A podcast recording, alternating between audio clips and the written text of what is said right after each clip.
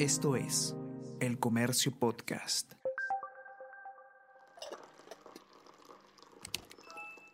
Hola, hola, ¿cómo están? Buenos días, espero que hayan amanecido bien. Con ustedes Ariana Lira y hoy tenemos... Tenemos que hablar.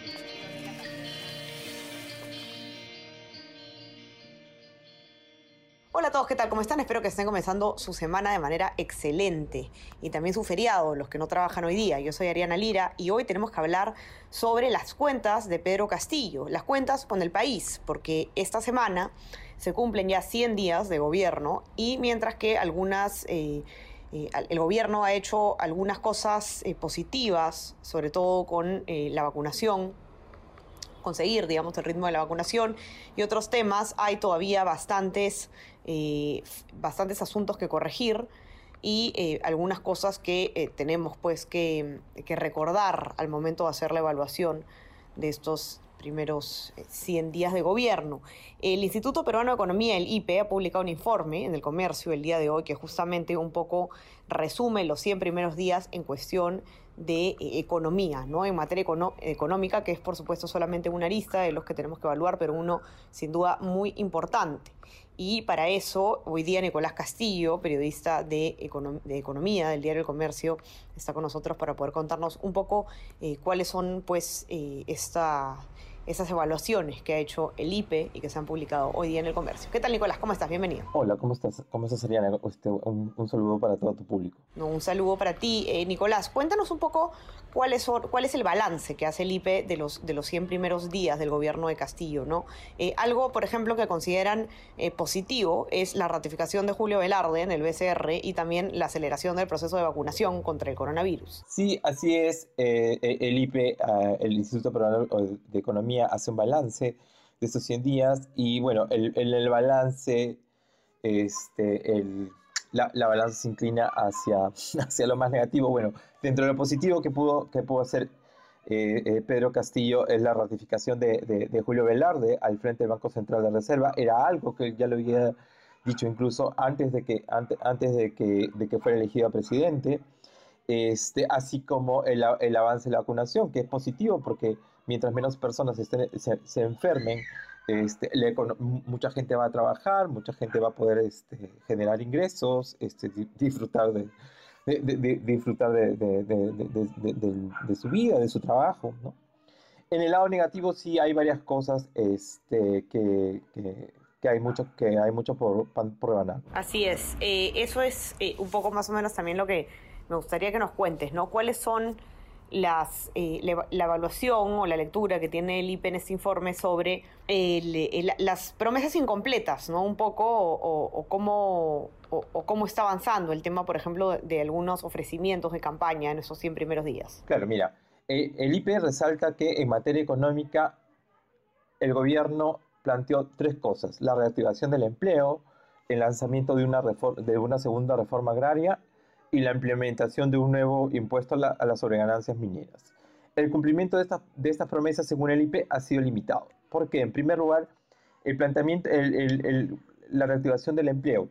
Si bien el gobierno ha dado un, algunas medidas paliativas, como el bono Yanapay y los subsidios a los combustibles, para que, para que no, la inflación no se dispare tanto y no nos afecte a nuestros, a, a, nuestro, a nuestro bolsillo, porque significa que los precios suben y tenemos menos capacidad de gasto, con respecto al empleo, no se, ha, no, no se ha hecho mucho. Cuando uno mira las estadísticas al mes de, al mes de agosto, al, mes perdón, de septiembre, solamente mirando Lima Metropolitana, vemos que el empleo adecuado, el empleo en que trabajas tus horas completas y te pagan todos tus derechos laborales, etcétera, ha venido cayendo. En, cuando si lo comparamos, este, el, el, el trimestre julio, agosto, septiembre, de este año frente a julio, agosto, septiembre del 2019, en que no había pandemia, vemos una caída del 21,7%, mientras que el subempleo, que es el empleo este, de baja calidad, baja calidad debido a que este, tú trabajas menos horas de las que, de, de que tú quisieras trabajar, tú estás dispuesto a trabajar más tiempo, pero solamente te pueden dar un trabajo este, de muy corto tiempo, o tú trabajas bastante, pero te, o trabajas más, pero te pagan por debajo de, de, lo, que, de, lo que estás trabajando, de un umbral, eso ha venido aumentando, el, el, el, empleo, el empleo de baja calidad ha venido aumentando en 23,9%. Este, y, y, y, el gobierno, en vez, de, en vez de dar medidas que incentiven el empleo de calidad, por el contrario, eh, eh, en estos primeros 100 días ha lanzado eh, una, la famosa Agenda 19, que en vez de promover este empleo de calidad, por el contrario, lo desincentiva, ¿no? dentro de una de las cosas que, por ejemplo, estaba este, el ex ministro Maraví había dicho es que eh, eh, el gobierno retiraría la demanda de inconstitucionalidad contra la ley que elimina el régimen, eh, que elimina el CAS e incorpora a los, trabajadores de la misma, de, los trabajadores al régimen laboral de la entidad donde trabaja. Como se recuerda, como se recuerda la ley, este, había una ley que establecía la eliminación progresiva del CAS e indicaba que todo personal que se encuentre elaborando el referido régimen debería pasar a formar parte de los regímenes laborales vigentes. Esto lo aprobó el Congreso y el gobierno de Francisco Sagasti lo observó, pero a pesar, a pesar de ello fue aprobado por insistencia y, y, el mismo gobierno este, hizo, hizo, una respectiva demanda de inconstitucionalidad ante el Tribunal Constitucional. ¿no?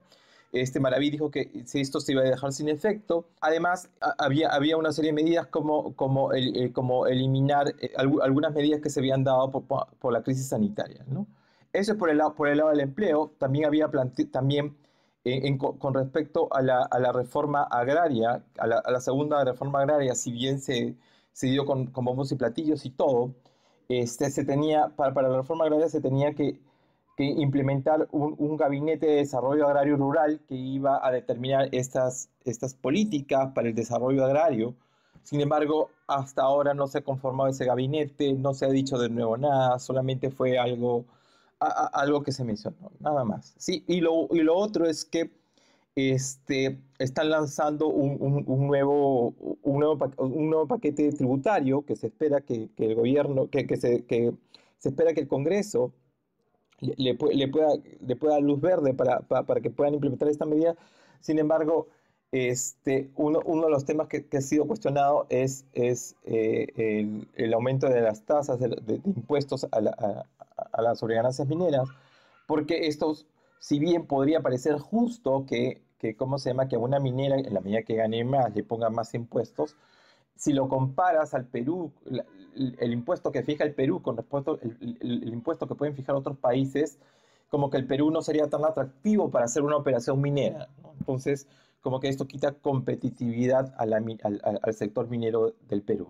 Esa es una de las, una pincelada de lo que hace el IPE respecto a, lo negativo en los primeros 100 días. ¿no? Correcto, Nicolás, muchísimas gracias. Eh, esto ha sido entonces un resumen del informe del IPE que ustedes lo van a poder encontrar en nuestra web y en nuestra versión impresa, los que tienen acceso.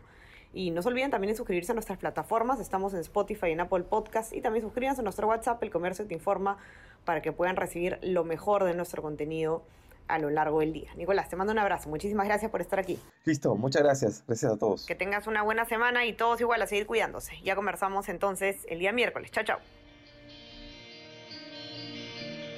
Esto fue Tenemos que hablar.